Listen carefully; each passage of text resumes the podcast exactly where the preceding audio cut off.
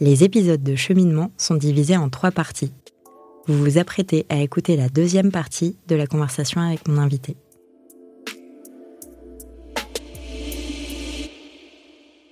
de retour avec euh, Paola euh, de Vulvae. Euh, on parlait des professionnels de santé parce que toi, tu t'es pas arrêté là. Donc effectivement, Vulvae, c'est une application qui va te permettre de prendre en main tes, douleurs vulvaires sous la forme d'un journal de bord, avec, avec des, des, statistiques. Donc, en fait, on passe de, des, des sensations aux, chiffres. Et tu disais comme ça, on va pouvoir poser ce PDF sur la table et montrer ça à des médecins. Mais tu t'es pas arrêté là, parce que ce que vous faites aussi, c'est que vous les, vous les formez, enfin, vous, vous travaillez avec des professionnels de santé dans le parcours de soins des douleurs vulvaires, parce que la, formation médicale, bah, en fait, tu vas aider les, les, femmes de manière directe avec l'application, mais tu penses aussi à toutes les femmes qui sont, enfin, toutes les personnes qui sont en train de devenir des femmes, toutes les femmes qui vont naître, et c'est vrai qu'il y a effectivement un enjeu sur la formation médicale. La formation médicale, enfin la formation des professionnels de santé, elle est ce qu'elle est. Il y a souvent un décalage entre les découvertes parfois qu'on fait et la formation. Pourtant, euh, c'est hyper dur de trouver la solution qui va faire qu'on va tout révolutionner parce qu'ils sont déjà formés en continu. Il y a déjà beaucoup de, beaucoup de choses à, sur lesquelles former. Donc, c'est pour ça que ce que tu fais avec Vulvae, c'est un moyen assez efficace de pallier ça. Euh, comment tu travailles avec eux? Euh, Qu'est-ce que que vous faites? Bah alors donc nous on a fait deux choses avec les praticiens. c'est d'abord on les a leur a proposé d'essayer les outils avec leurs patientes. Donc on a l'application, on a aussi les programmes thérapeutiques qui accompagnent les patientes sur un programme de trois mois euh, si par exemple elles ont vraiment décidé de se mettre dans le soin, bah, elles peuvent être accompagnées, un peu coachées et on les accompagne. Donc ça, on les, leur a proposé de le tester avec leurs patientes. Il y a pas mal de médecins aujourd'hui qui euh, inscrivent Vulvae sur leurs petites ordonnances et on est assez fiers de ça. Bah ouais, c'est trop bien. Euh, et c'est vachement bien parce que pour les zones où il y a des déserts médicaux, où on n'a pas de soignants qui peuvent nous faire euh, des massages, des choses, et eh ben en fait, on a des trucs maintenant disponibles en digital qui permettent au moins d'amorcer un parcours. Il n'est pas parfait ce parcours, on en est conscient, euh, mais voilà, il y a petite brique par petite brique, on, met des choses en place. Et puis après, le, souci, c'est aussi euh, ben, en fait, euh, il y a une statistique comme ça que je sors souvent, qui est un petit peu vieille, mais je pense qu'il est toujours d'actualité. Il y a une étude qui a été faite par un centre euh, dans le sud de la France euh, qui disait que en Europe, il y avait seulement un gynécologue sur cinq qui était formé à diagnostiquer la vestibulodynie qui est un syndrome de douleur chronique qui se passe au niveau du vestibule, c'est l'entrée du vagin. Et ça, c'est un, une des pathologies les plus fréquentes de douleur chronique de la vulve. Donc, ça veut dire que tu as 4 chances sur 5 d'aller chez un gynéco qui connaît pas. Donc quand tu passes la porte de chez ton gynéco avec des douleurs vulvaires, tu as 4 chances sur 5 que la personne ne connaisse pas et puisse pas te diagnostiquer. Donc nous, on s'est dit, bah, c'est ça aussi qu'il faut changer. C'est bien d'éduquer les patientes, c'est bien de leur permettre de prendre en main leur santé, mais enfin, elles vont pas pouvoir faire tout toutes seules. Euh, mmh. il va quand même falloir à un moment qu'il y ait des experts qui les guident. Euh, et donc du coup, euh, avec des soignants, on crée aussi des formations qui vont permettre d'améliorer en tout cas on l'espère, la prise en charge, avec euh, une première formation en une journée qu'on a lancée euh, il y a un mois et demi, qui permet à tout type de praticien de venir apprendre les bases sur le parcours de soins des douleurs vulvaires euh, et les bases de diagnostic. Donc, euh, quels mots, quelles plaintes doivent orienter vers quel diagnostic, vers qui renvoyer pour faire le diagnostic, puis après vers qui renvoyer pour faire les soins, comment va s'articuler le parcours de, de soins d'une patiente qui a de la vulvodynie, du vaginisme, de la vestibulodynie, parce que c'est des parcours de soins qui sont pluridisciplinaires et qui vont pas pouvoir être gérés uniquement par un gynéco. Donc c'est compliqué pour les praticiens et praticiennes aussi de comprendre ce parcours, donc mhm. on l'explique. Et ce qui nous tenait à cœur aussi, c'est de faire de la formation pour euh, toutes les spécificités des patients et patientes qui vont aller euh, consulter. Parce qu'aujourd'hui, par exemple, on a plein de praticiens qui sont très bons à diagnostiquer des vulvodynies, mais qui n'ont jamais eu de personnes trans dans leur, dans leur cabinet.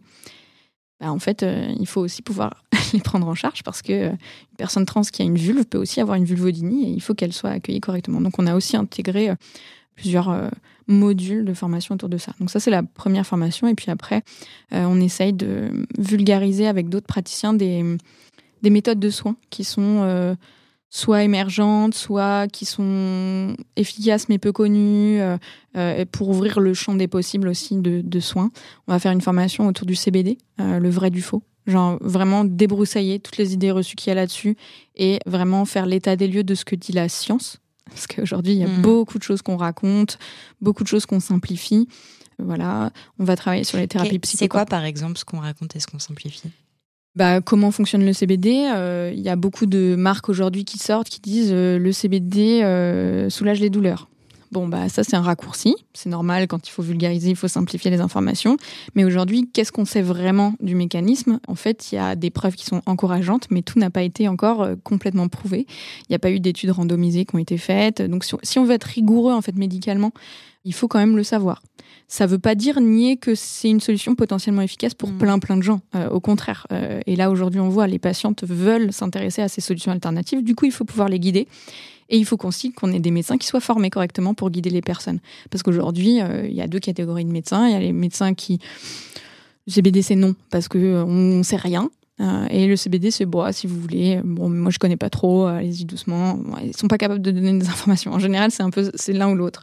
Bah, nous, on a envie d'avoir des médecins qui savent répondre aux préoccupations des patientes parce qu'aujourd'hui, les patientes douloureuses, elles vont en prendre. Est-ce qu'il y a aussi euh, des a priori sur le fait qu'on euh, on assimile le CBD euh, à de l'herbe Oui, bah ça, il y a toujours cette idée, c'est de la drogue. alors, ce qui, est faux, ça ne provoque pas de dépendance, pas psychotrope, enfin voilà. Bon, si vous voulez tous les détails, inscrivez-vous à notre formation. Pardon. C'était moment auto Mais non, mais tu as raison, tu es là pour ça.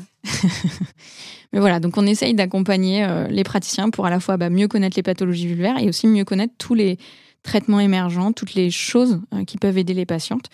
Euh, parce que les clés quoi. Ouais voilà. Et puis dans la douleur chronique, il faut toujours bien garder en tête que oui c'est physique, oui il y a des choses qui se passent au niveau du système nerveux, mais la douleur c'est aussi quelque chose qui se gère avec le stress du quotidien. et, et c'est pas de dire que la douleur elle est dans la tête, mais l'état mental de la personne va influencer sa perception de la douleur. Ça veut à nouveau pas dire que la personne se crée sa douleur, jamais. Euh, elle est bien là. mais euh, on peut se mettre dans des boucles en fait euh, où, enfin, je, dis ça. Je, vais parler de mon expérience personnelle, mais je pense que ça parle à énormément de femmes donc moi j'ai une endométriose et donc euh, j'avais commencé à prendre en, main, on va dire, ma santé via l'alimentation. Mm. Donc euh, j'ai euh, j'ai fait un régime, j'étais suivie par une nutritionniste très contraignant puisqu'il y avait plus de gluten, plus de produits laitiers, etc. Donc pendant les premières semaines c'était génial. J'ai j'étais trop contente, j'avais plus mal, c'était j'étais délivrée, libérée, tout ça. Et en fait je suis rentrée dans une sorte de de cercle vicieux où euh, du coup, bah, euh, je pouvais plus sortir parce que je pouvais plus aller au restaurant parce qu'en fait euh, je pouvais pas manger au restaurant. Bah, j'ai eu moins envie de sortir voir mes amis parce que aussi j'en avais un petit peu assez d'arriver aux apéros avec avec avec ce que je devais manger. Que bah, j'avais arrêté de boire aussi puisque du coup en fait ce qui est inflammatoire etc bah et en fait je me suis j'ai mis un peu de temps à m'en rendre compte mais je suis rentrée dans une sorte d'autre névreuse où du coup j'étais stressée pour tout et n'importe quoi. Tout devait être contrôlé. Je pouvais même plus euh, dîner avec euh, avec euh, avec mon conjoint et, euh, et en fait ça m'a recréé des douleurs. J'en ai parlé à ma nutritionniste en disant parce que j'avais aussi euh, des compléments alimentaires à prendre un journal de bord etc euh, et en fait on, s'est rendu compte toutes les deux que finalement ça j'avais fait le tour de mon bocal quoi. Mais c'est hallucinant. Et du coup mon message c'est évidemment pas de dire ne prenez pas votre santé en la main par, par l'alimentation parce que ça peut marcher et c'est hyper efficace, mais je trouve que c'est intéressant de le savoir pour pas, euh, euh, enfin, pour, faire ça avec beaucoup de finesse, parce qu'effectivement, le stress joue beaucoup plus que euh, ce qu'on le croit et ce qu'on le voit. Ouais, ouais, bah clairement, le, stress, bah là, ce que tu décris, c'est tu t'es mis dans un syndrome de stress qui a fait du stress oxydatif, donc ça, ça, ça fait enflammer le corps au maximum, donc ça refait des douleurs, même si tu manges très très bien, mais que tu es très très stressé, effectivement donc c'est important bah, de, travailler sur ça. Et du coup, c'est pour ça que dans la gestion de la douleur, c'est bien d'avoir toutes ces méthodes alternatives. Donc il y a effectivement l'alimentation anti-douleur, mais il y a l'acupuncture, la sophrologie, la mmh. relaxation, la méditation pour ceux qui y arrivent. Euh, il, y a, plein plein de choses que tu peux intégrer dans ton parcours. Et c'est pour ça qu'il faut aussi euh, euh, que les médecins qui gèrent la douleur soient au fait que un parcours de gestion de la douleur, il doit être personnalisé. Et que, euh, et ça c'est ce que notre sage-femme dit souvent, c'est si la patiente, elle veut essayer un truc parce qu'elle pense que ça va lui faire du bien, qui je suis pour lui dire que ça va pas lui faire du bien? Sauf si on est sûr scientifiquement que c'est une connerie, il n'y a pas de raison de lui refuser euh, bah, d'aller voir une nutrithérapeute, euh, d'aller voir une, acupuncteur, une acupunctrice, d'aller voir même d'aller faire du yoga, d'aller faire... Enfin, il y a tout ce qui peut faire du bien à la tête va faire du bien à la douleur. Parce que c'est intrinsèquement lié sur la douleur chronique. Ça va pas tout résoudre. Il faudra passer aussi par des protocoles de soins de la douleur en elle-même parce que c'est important.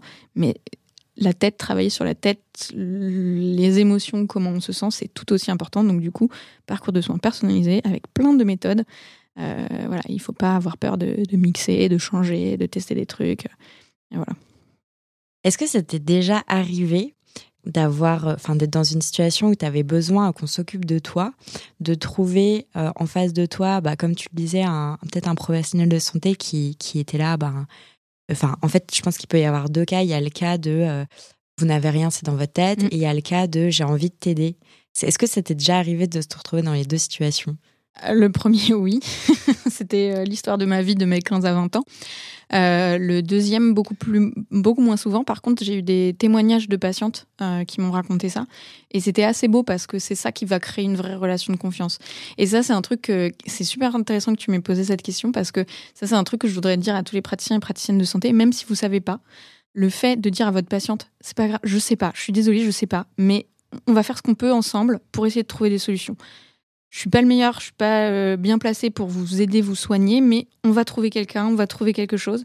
Et ben ça, là, à ce moment-là, vous gagnez la, la confiance de votre patiente, et ensuite, quand vous allez l'accompagner, bah, ça va maximiser son observance de soins, ça va maximiser aussi les effets placebo qui sont hyper importants dans la gestion de la douleur, ça va maximiser son, sa confiance quand vous allez lui proposer de tenter telle ou telle chose, telle ou telle solution. Et ça, c'est hyper important. Et moi, j'ai vu bah, chez les patientes qui m'ont raconté ça, quand on trouve ce soignant ou cette soignante-là qui va dire, je sais pas, mais on va faire un truc, on va trouver, et que tu reviens la séance d'après, euh, il y en a une qui m'a raconté, son médecin généraliste s'était fait un petit dossier sur sa pathologie, et il lui a dit, mmh. alors j'ai trouvé tout ça, j'ai trouver telles et telles études. Si vous avez, vous pouvez, vous, pouvez les lire. Ça, pareil, c'est une étude hyper importante. Considérer sa patiente comme quelqu'un d'assez intelligent pour comprendre les choses sur sa pathologie, parce qu'aujourd'hui, ça c'est, enfin, il y a des patientes qui connaissent mieux leur pathologie que leurs médecins. Et de les accompagner comme ça, c'est hyper important parce que ça aussi, c'est du soin. Aller chez le médecin, ça ne veut pas dire ressortir avec une ordonnance et des médicaments. Des fois, juste euh, parler 15 minutes de sa douleur, être reconnu et se dire, bah, euh, allez, on va prendre peut-être un rendez-vous pour tenter tel truc. Là, vous faites du bien à votre patiente. Ça, c'est ça, c'est une consultation médicale. Ça fait un bien euh, fou. Bah et, et c'est effectivement, moi, j'étais exactement dans cette situation-là et j'étais euh, au bout. Euh, j'étais au, bout du bout du truc et en fait je crois que je me suis à moitié mise à pleurer tellement tu vois mm. tellement j'ai tout lâché et en fait rien que avec des mots je me suis déjà tu vois je me suis dit ah en fait je me sens déjà mieux bah et c'est ça peut paraître bête mais c'est vrai que ça n'a J'allais dire ça n'a pas de prix, mais du coup, du coup ça faisait trop pub. mais, euh, mais, mais, ouais, ouais, toi aussi ça te penser à cette pub. Euh, non, mais ouais, ça n'a, voilà. Pour tout le reste, il y a, y a ça. Euh, non, mais bon. Ok. Alors, moi, j'aime bien préparer mes, euh, mes émissions en regardant un petit peu ce qui se dit sur les moteurs de recherche. Et pour euh, douleur vulvaire, solution, j'ai trouvé des trucs incroyables. Attention, caverne Alors, je vais, je vais pas citer évidemment hein, les sites qui les proposent, mais ce que je me suis dit, et je me suis dit, c'est grave. Moi, j'ai pas eu, j'ai pas été dans un cas où j'avais vraiment des douleurs vulvaires. J'ai eu d'autres choses. Mais par contre, je suis sûre d'un truc, c'est que si je faisais j'appliquais à la lettre tous les conseils qu'on m'a donnés là sur Google, bah j'en aurais en fait. Du coup, ça m'a fait hyper peur et euh, je me suis dit que tu avais peut-être un avis là-dessus. oui, clairement. On passe notre temps sur les réseaux à répondre à des patientes qui viennent nous demander euh, Ah, et si j'essaye ça, vous pensez que ça va m'aider? Attention. Donc, oui, on a des avis sur pas mal de choses. Parce que déjà, juste vaporiser un spray déjà, rien que ça, j'ai l'impression que ça va piquer. Alors, ça dépend si spray, ça désigne euh, le liquide ou si ça désigne la modalité d'application. Il y a des sprays qui sont juste de l'eau ou des huiles euh, en spray. Voilà. en fait, ce qui va compter, ça va être de regarder la composition. S'il y a de l'alcool, du parfum, déjà, on, oublie. Oui. Euh, pas ça, sur la muqueuse. ça, me paraît inflammatoire. S'il y a des huiles essentielles, lesquelles sont bien diluées, dépendantes des huiles essentielles, il faut regarder. il ne faut pas diaboliser tous les produits. Euh, mais euh, effectivement, euh, il faut faire attention à ce qu'il y a dedans. voilà, je dirais, s'il y a alcool, s'il y a parfum, c'est non.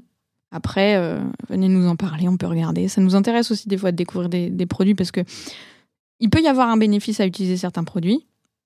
tout est dans quel produit on utilise. D'accord. Donc il y a une, on peut faire une application locale pour soulager, ça il n'y a pas de problème. Il y a des Par produits contre, qui on sont pas n'importe quoi et on s'adresse à des personnes qui s'y connaissent comme toi. Ouais. Ok, c'était très clair. Alors on arrive du coup à la fin de cette deuxième partie avec toi, Paola. Les épisodes de cette saison de cheminement sont divisés en trois parties. Nous arrivons à la fin de la deuxième partie de cette conversation. Pour écouter la suite, rendez-vous dans l'épisode d'après. Et dans tous les cas, si ce podcast vous plaît, parlez-en à vos mères, vos amis, vos voisines, vos collègues, vos sœurs. Sachez que MedCheck Studio, qui produit ce podcast, propose d'autres podcasts qui parlent de santé des femmes. Pour les écouter, rendez-vous sur medcheck-studio.com.